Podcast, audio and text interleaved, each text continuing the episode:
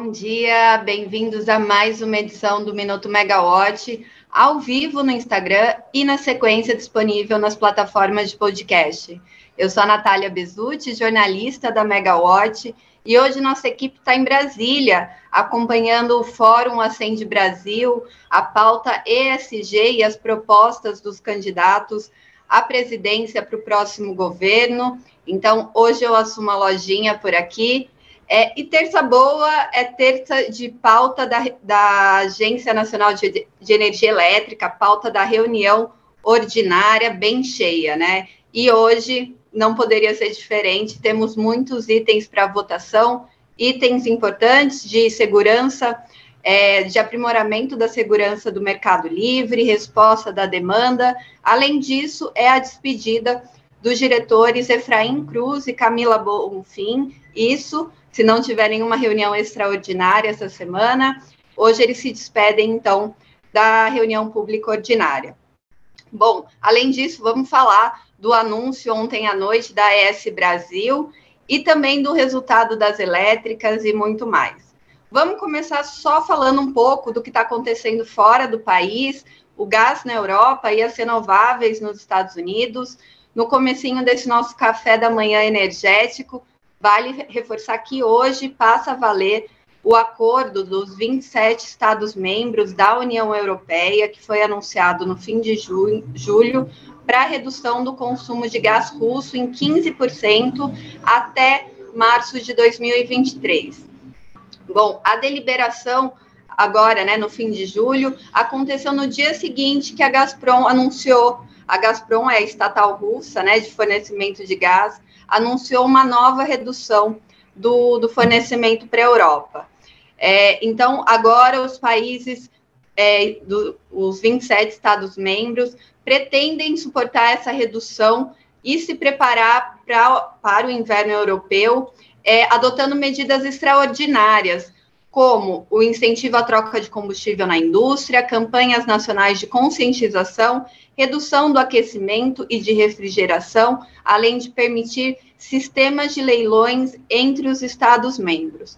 Alguns analistas já publicaram é, insights aí, algumas expectativas de que essa redução do gás deve provocar um, no, um novo aumento dos combustíveis.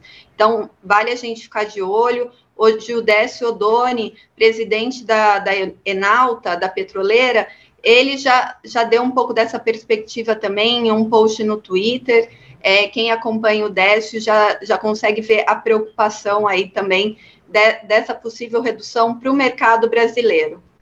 E já que falamos na Europa, nos Estados Unidos, o Senado aprovou no domingo um pacote climático que vai liberar 400 bilhões de dólares para financiamento de fontes de energia renovável e também acelerar uma mudança na forma como a energia no mundo é gerada.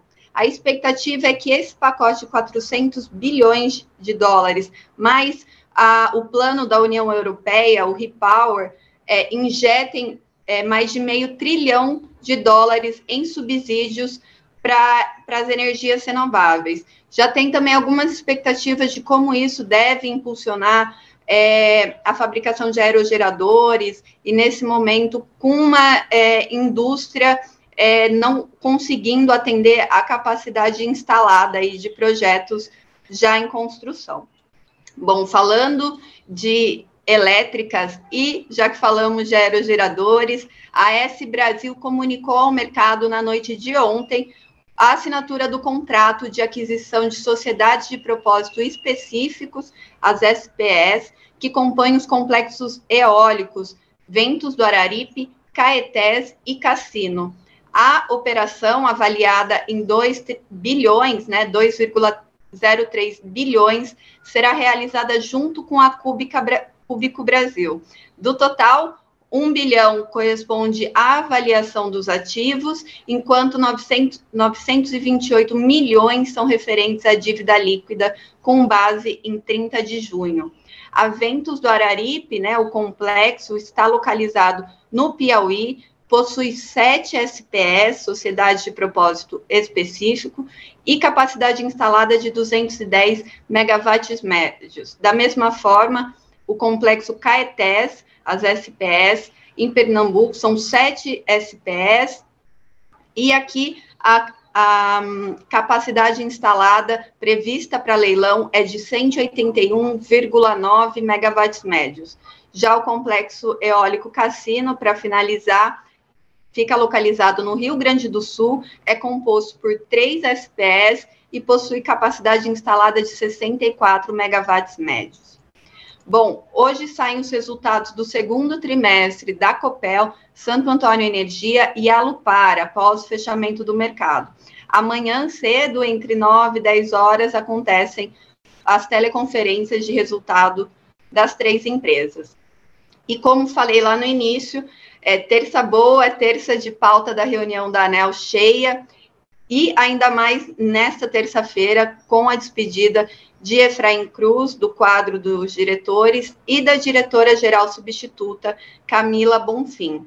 Na próxima semana, assume a diretoria-geral o ex-diretor da agência, né, e agora vai ser diretor-geral, Sandoval Feitosa, e Fernando Luiz Mosna, no lugar do diretor Efraim Cruz. A posse dos diretores acontece na segunda-feira, dia 15, às 17 horas. Bom, o novo diretor-geral, né, Sandoval Feitosa, já é bem conhecido do setor, esteve à frente de pautas muito relevantes, como a da CDE, do orçamento agora de 2022, defende a redução dos subsídios, e ele terminou um mandato de quatro anos como diretor. Fernando Luiz Mosna ocupou o cargo de procurador federal e foi assessor do senador Marcos Rogério, que foi o relator da MP da capitalização da Eletrobras. Bom, falando da pauta de hoje, tem bastante assunto, já tomei bastante café para acompanhar tudo. É, os assuntos, né, é, relevantes para o setor que eu falei lá no início, é, vem muito dos resultados de consultas públicas.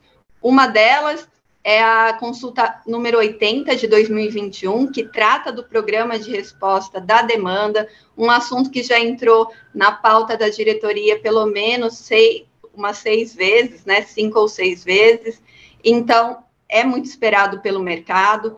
Também tem o resultado da consulta pública 8 de 2022, sobre as dispensas de exigência de informação de acesso para concessão de outorgas e autorizações.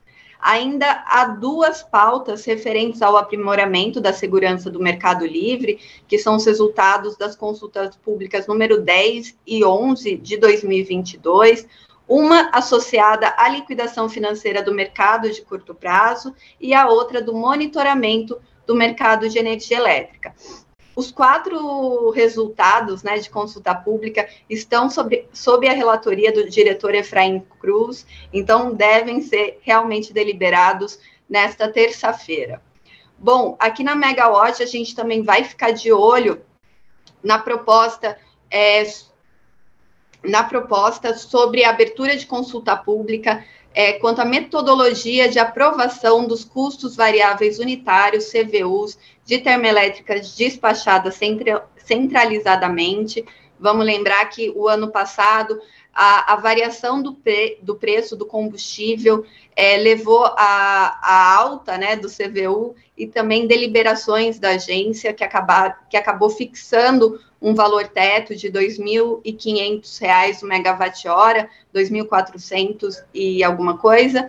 Então, vamos ver como é que fica agora essa proposta de abertura de consulta pública.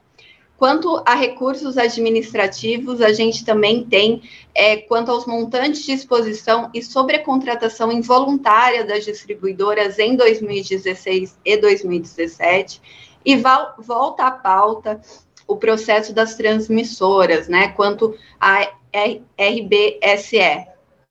E agora, né, teve um voto vista do diretor Efraim Cruz no, no relatório do, do diretor Elvio Guerra, né, que foi o relator, então vamos ver também como isso vai ser encaminhado hoje.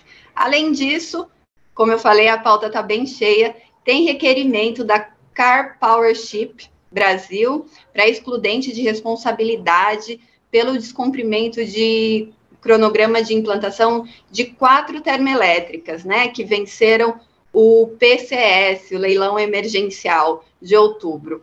A termoelétrica, né, são quatro termoelétricas a gás flutuantes e estão enfrentando atrasos por conta de licenciamento ambiental.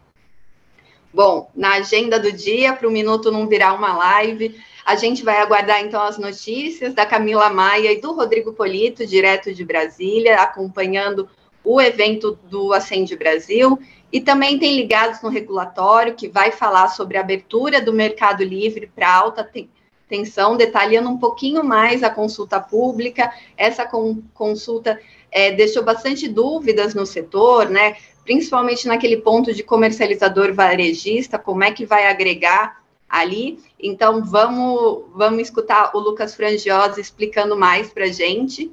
E ontem também fica a dica para conferir a nossa revista digital, o nosso especial, o mapa do potencial de geração do Brasil. A gente fez o um recorte em, nas cinco regiões, né? Não, não fez por subsistemas, fez sob, é, por regiões e tem, um, tem recortes muito legais quanto ao potencial de cada estado e sua fonte aí para geração e contribuição para o sistema interligado nacional. Bom, por hoje é só. Quem chegou no finalzinho, depois confere nas plataformas de podcast. Eu fico por aqui. Obrigada e até a próxima. Tchau, tchau.